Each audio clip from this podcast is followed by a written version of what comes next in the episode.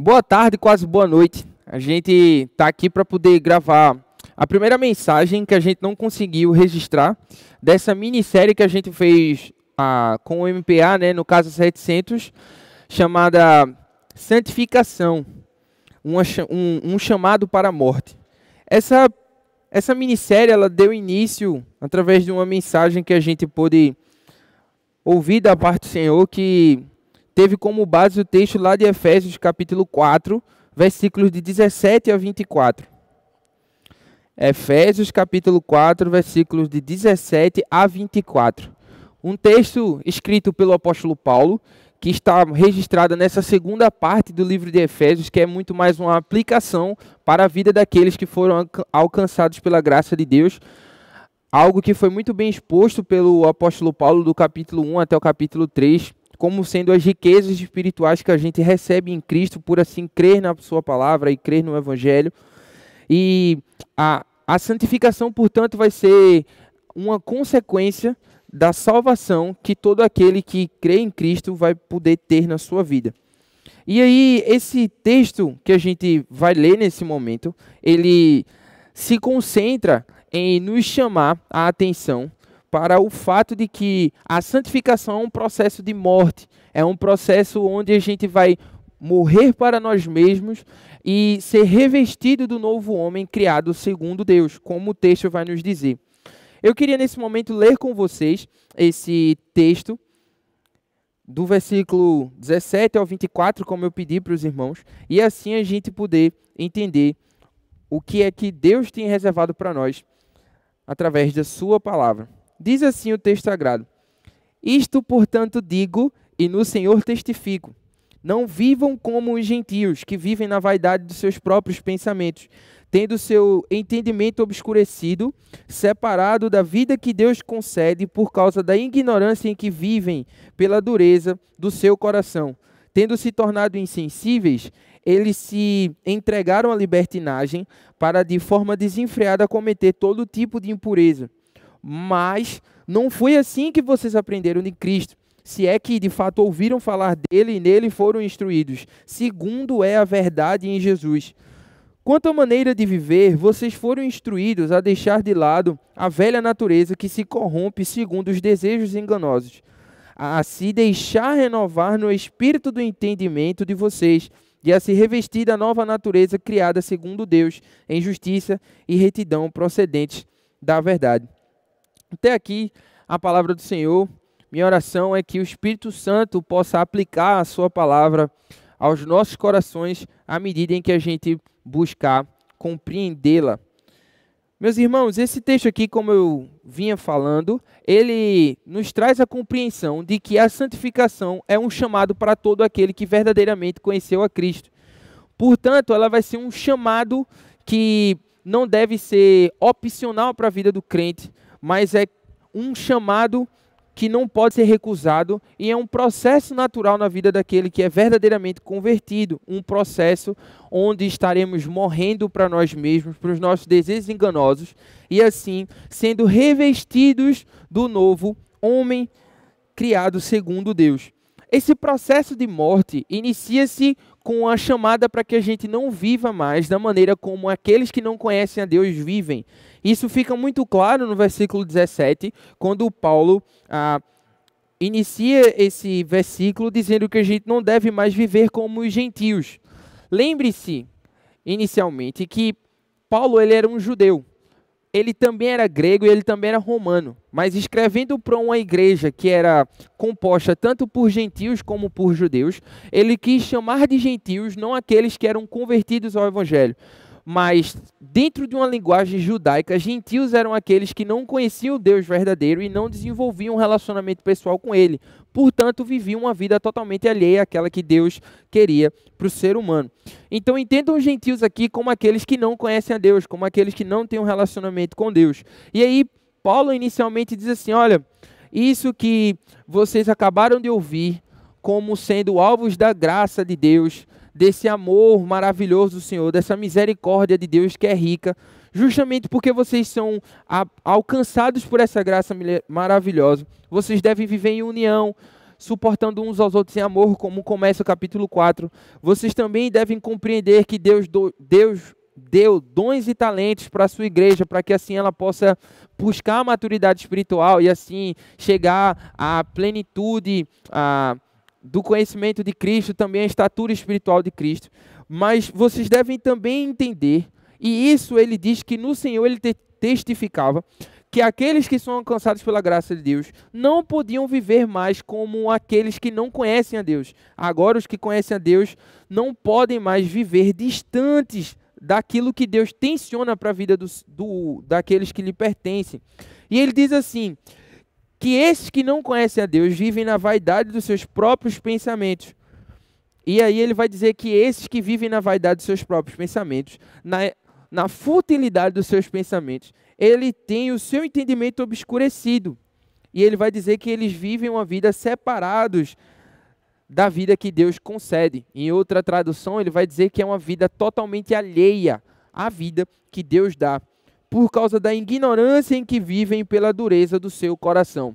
Ora, o texto está nos mostrando que aqueles que não conhecem a Deus têm a sua mente o seu coração, o seu entendimento totalmente obscurecido por conta dos seus pecados, por conta dos seus desejos pecaminosos, e por isso vivem totalmente distante daquilo que, daquilo que Deus quer eles não têm uma moralidade de acordo com aquilo que Deus quer, eles não produzem ou não vivem, não buscam virtudes como Deus quer, eles não desenvolvem a vida como Deus quer.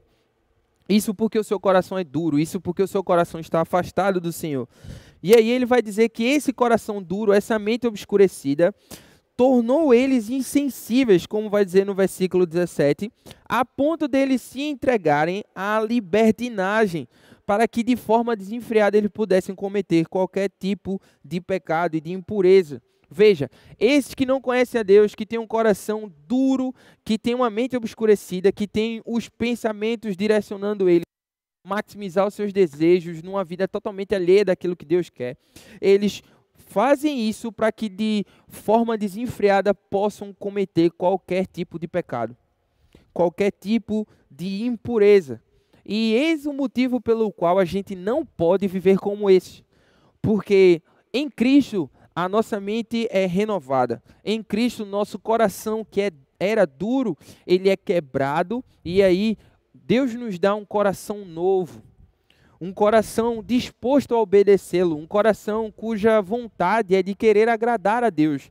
E agradar a Deus implica em não viver buscando os prazeres da nossa carne, em não viver na vaidade dos nossos pensamentos, em não viver por uma busca desenfreada por maximizar os nossos desejos pecaminosos, mas viver para a glória de Deus de maneira pura. Ora, Salmo 119, versículo 9, nos diz que se o jovem quiser se conservar puro o seu caminho, ele deve observar a sua vida, observar o seu caminho segundo a palavra do Senhor. Esses que vivem uma vida alheia de Deus, eles vivem uma vida alheia à lei de Deus, uma vida alheia à palavra do Senhor e vivem, portanto, distantes de Deus. Nós não somos assim. Eu e você, nesse chamado para viver o Evangelho de Cristo Jesus, para sermos santos, como o Senhor é santo, não devemos viver dessa maneira, pois Cristo nos chamou para a pureza, Cristo nos chamou para sermos revestidos de um novo homem. Portanto, não podemos viver segundo as paixões que nós tínhamos. Talvez você ainda tenha, assim como eu, várias inclinações pecaminosas por conta daqueles desejos que ainda são conservados no nosso coração por causa do nosso pecado. Aquilo que muitas pessoas chamam de pecados de estimação. Talvez esses pecados ainda estejam presos ao seu coração e ainda façam guerra contra a sua carne. Isso é uma luta que todo cristão vai viver. Mas a busca é para que esses desejos morram. A busca é para que o seu eu, antes de Cristo, morra.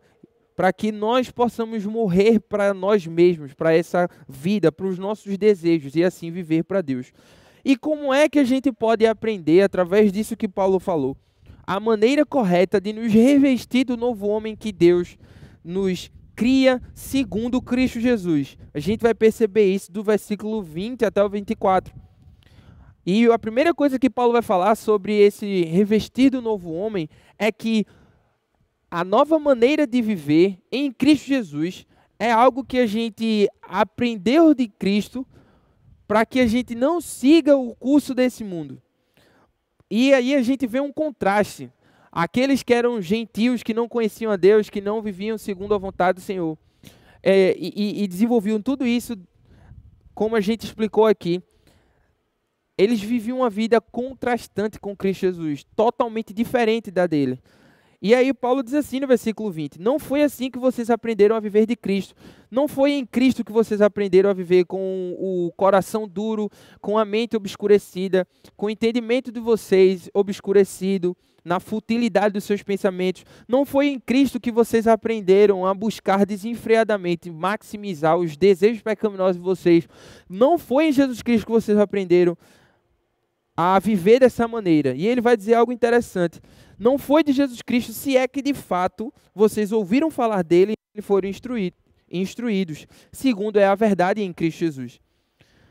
Pois ele diz no versículo 22: Quanto à maneira antiga de viver, descrita agora inicialmente, vocês foram instruídos a deixar de lado a velha natureza, a fazer morrer, vocês foram chamados para a morte vocês foram chamados para fazer com que todo esse viver antigo e pecaminoso pudesse ser deixado de lado e, e morrer literalmente.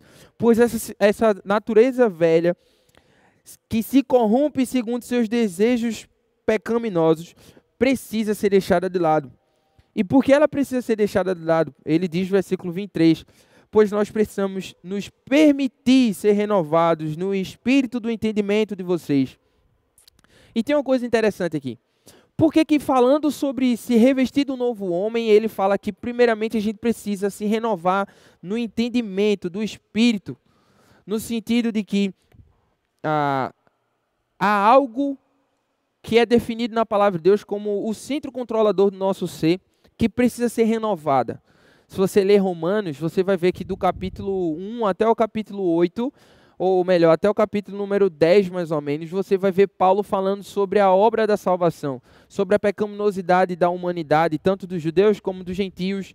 E aí depois ele vai falar sobre a justificação que há em Cristo. Depois ele fala muito bem sobre a batalha espiritual que o crente vive. Depois ele fala sobre o fato de que em Cristo nenhuma condenação há para aqueles que creem em Jesus que ele fala também sobre a intercessão do Espírito, mas quando ele chega no capítulo 12, partindo para as aplicações práticas daquilo que ele estava esboçando teologicamente sobre a salvação, ele vai dizer que a nossa vida deve ser uma oferta agradável a Deus e a gente precisa desfrutar de um momento de metanoia, onde a nossa mente vai ser renovada. E é aquele versículo clássico, muito bem conhecido, onde Paulo diz assim: ah, não vivam como vivem as pessoas desse mundo, mas deixem com que Deus ah, os transforme através de uma completa mudança na mente de vocês, para que assim vocês possam experimentar qual é a boa, perfeita e agradável vontade de Deus. A renovação da mente é necessária porque a mente, o coração e o espírito são palavras que são usadas na Bíblia, sempre se referindo à nossa volição, ou seja, às nossas vontades se referem também às nossas afeições, aos nossos amores, às nossas paixões. Também se referem muito bem a todos os nossos ah, anseios pecaminosos e, e, e, e espirituais também. Ou seja, espírito, mente e coração sempre se refere na Bíblia ou sempre estão atuando na Bíblia como sendo o centro controlador do ser humano como sendo o centro controlador do homem.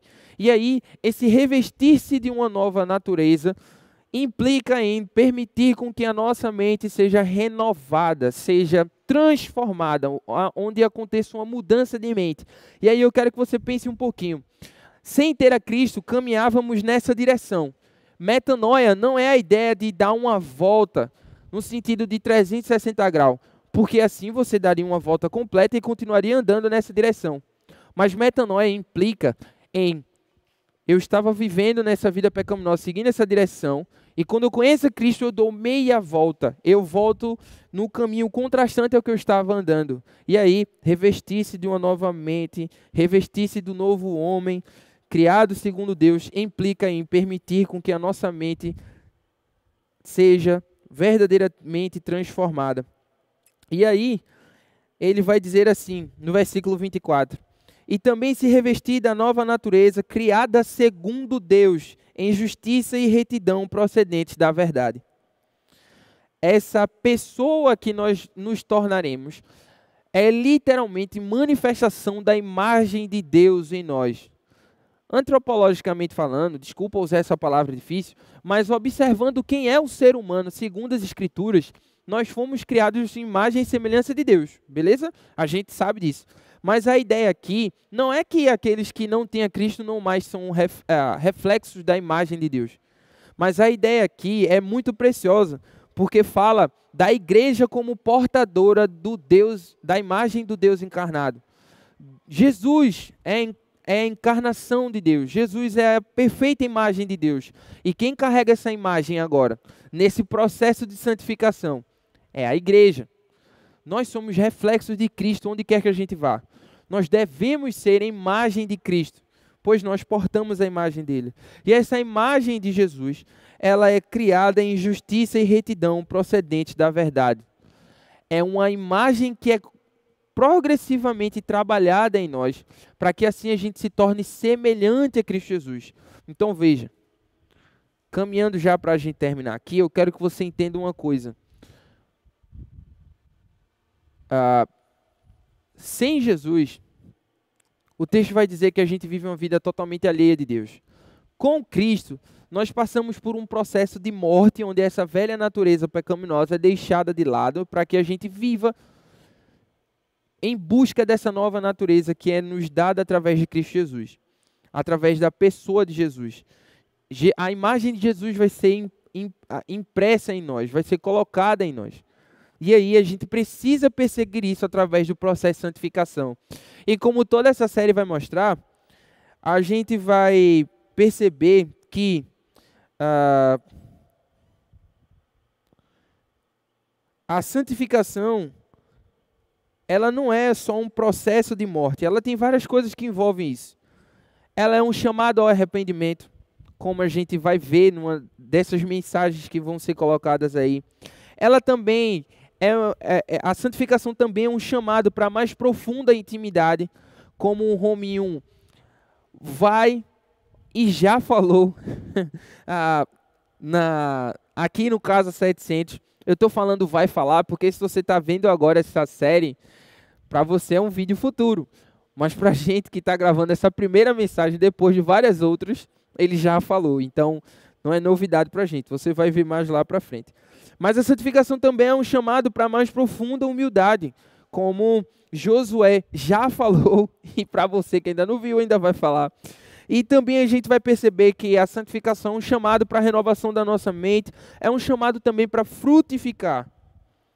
E na última mensagem que o reverendo Ronaldo vai trazer no intercâmbio bem legal que a gente vai ter lá na Igreja Presbiteriana da Madalena, o pastor Ronaldo vai trazer uma exposição bem completa disso tudo que a gente observou aqui sobre o que é a santificação. Então, ela não é um processo simples, ela não é um processo um processo opcional, é um processo que Deus lhe chama através de Cristo para desfrutar, e há muito o que se aprender nesse processo. E eu queria que, pelo menos hoje, inicialmente, você pudesse guardar no seu coração que você precisa morrer que você precisa abandonar a sua velha natureza. Que eu e você estamos trilhando um caminho de morte e também um caminho de vida, onde Jesus Cristo vai colocar em nós a sua imagem, onde a gente vai progressivamente ser moldado segundo o caráter de Deus. E que nesse processo o Espírito Santo de Deus é aquele que vai nos auxiliar a abandonar o pecado, a enfrentar o pecado e a também a morrer para nós mesmos, mas também a desejar aquilo que Deus deseja, a amar aquilo que Deus ama, a zelar pela comunhão da igreja, a zelar pelo serviço. Então, talvez você, durante todo esse processo da pandemia, tenha se esquecido da luta que é a santificação. E eu gostaria de lembrar algo aqui me veio à cabeça, lembrando, numa live que eu assisti de Augusto Nicodemo junto com o reverendo também, uh, Hernandes Lopes, eles dizendo assim, que na pandemia muitas pessoas se aproveitaram para esfriar na fé. Muitas pessoas esfriaram na fé. Mas também outras se perceberam bem incomodadas, porque precisavam conhecer mais a Jesus, porque precisavam servir, sentiram necessidade da comunhão. Enquanto isso foi real para algumas pessoas, para outras elas não estavam nem aí, elas nem, nem, nem interpretaram aquilo como sendo algo necessário para a sua vida. Mas eu quero que, diante da, dessa chamada para a morte, que é o processo de santificação, que essas coisas possam te incomodar. Será que você tem diariamente morrido para você mesmo? Será que diariamente você tem feito morrer as paixões do seu coração e lutado para não cair em pecado? Ou será que você se acostumou? Ou será que você estacionou na fé e não mais tem lutado contra os seus pecados? Amados e amadas, juniores e adolescentes, ou qualquer pessoa que esteja vendo essa, esse vídeo, essa mensagem, Deus nos prometeu que nos auxiliaria em todo esse processo. Deus prometeu que estaria conosco. E nele nós encontramos forças para lutar contra os nossos pecados. Nele nós encontramos forças para morrer para nós mesmos e para os nossos desejos e assim viver para Cristo. E uma última, eu queria contar uma historinha para vocês para a gente terminar aqui. Ah, recentemente eu ouvindo uma mensagem que eu trouxe aqui na igreja em 2019, eu lembrei de um. No vídeo lá eu conto uma ilustração. E a ilustração é mais ou menos assim: ah, tinha um carteiro, e aí ele era daqueles carteiros, sabe, que ia andando a pé com aquela mochila bem grandona, entregando as cartas que, que as correspondências nas casas das pessoas. E tinha uma determinada casa, no fim de uma rua específica que ele costumava levar as, as correspondências, que tinha um muro bem pequeno, um muro que batia mais ou menos aqui da altura desse púlpito, certo? E tinha um, um uma, a parte da frente dessa casa era muito longa, muito distante. E nessa casa tinha um cachorro brabo, tipo aqueles Rottweiler, brabo, brabo, brabo. E aí, todas as vezes que ele ia deixar a carta na casa, naquela casa, aquele cachorro ficava latindo, ameaçando pular um muro e morder o carteiro, e por diversas vezes ele se viu com medo de entregar a carta naquela casa. E aquela história se repetiu, se repetiu, se repetiu várias vezes, e ele chegou um dia que chegou para a dona daquela casa e disse: Minha senhora, se a senhora não prender esse cachorro, eu não vou entregar nenhuma correspondência aqui, porque se esse cachorro pular e me morder, eu vou morrer. Olha o tamanho desse cachorro. Se ele pular aqui, ele vai me matar. E a mulher, rapaz, tive uma ideia. Vou resolver esse problema. E ela comprou uma focinheira para o seu cachorro. Ela comprou algo que restringia o cachorro de fazer o que ele sempre fez, que era latir, rosnar para as pessoas e ameaçar mordê-las. E aí, uma determinada vez, lá vinha o carteiro entregando nas casas e bem frustrado. Rapaz, vou ter que entregar naquela casa. E quando ele chega lá, ele vê o cachorro com a focinheira. E quando ele olha para aquele cachorro com a focinheira, ele pensa: rapaz, que legal que essa dona de casa fez isso, porque agora eu posso entregar as cartas sem nenhum perigo. E aí o cachorro ficava tentando latir, fazer um monte de coisa, ficava rosnando, mas ele não, não era nenhuma ameaça, porque ele tinha uma focinheira prendendo o seu focinho. E aí numa determinada vez, depois de semanas e semanas e semanas que aquela mulher vinha colocando a funcionária no seu cachorro, ela simplesmente esquece de colocar durante um dia. E aí a, o carteiro vinha deixar uma, uma, uma correspondência na sua casa, e aí o, o, o carteiro vinha feliz e alegre porque já fazia vários dias que ele não precisava se preocupar com aquele cachorro. Mas quando ele chega próximo à casa, o cachorro feroz começa a latir, a rosnar para pegar aquele homem. Mas aí ele consegue colocar a carta e fugir. E aí essa história, ela tem uma lição muito importante. O evangelho de Cristo, ele não é uma focinheira. Ele não é um meio para meramente restringir a nossa velha natureza.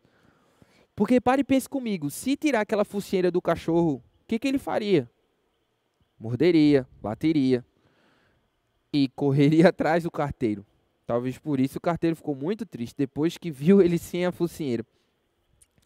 Mas o evangelho é um chamado para fazer a nossa velha natureza morrer. para que ela seja transformada. E aí, a gente vai perceber isso mais à frente, no texto de Efésios. Aquele que mentia, não minta mais. Aquele que era irado, não, não caia mais em ira, nem dê lugar ao diabo.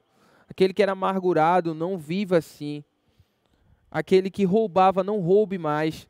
E aí ele vai tra trazer diversas aplicações para isso. Por isso, eu me encerro falando para você: o Evangelho não é uma focinheira, ele é um convite para a morte. E você precisa morrer. Que Deus, pois, lhe abençoe e que durante todas essas mensagens que vão ser trazidas aqui, que Deus possa falar o teu coração e assim você possa ser extremamente edificado e confrontado para que assim possamos juntos trilhar esse caminho de morte que é a santificação. Deus te abençoe. Eu queria orar. Senhor Deus, amado Pai, nós te agradecemos pela tua palavra, te agradecemos pela vida destes que estão aí acompanhando essa transmissão, esses que também puderam participar da, dos casos 700, adolescentes, juniores, também os jovens que trabalham na equipe do MPA e do, dos juniores. E nós te pedimos, Senhor, que o Senhor fale aos corações deles durante toda essa série e assim possa confrontá-los, Senhor, a viver de maneira que te agrade. E que desde já a gente compreenda, Deus, que a vida cristã é um caminho de morte, Deus, onde a gente vai morrer para nós mesmos, Senhor. E também é um caminho de vida, Pai, onde a gente aprende a viver contigo e assim ter a tua imagem sendo refletida em nós e sendo forjada em nós, Senhor. E Deus, assim eu te oro e te agradeço, Pai, em nome de Jesus, Senhor. Amém. Deus te abençoe.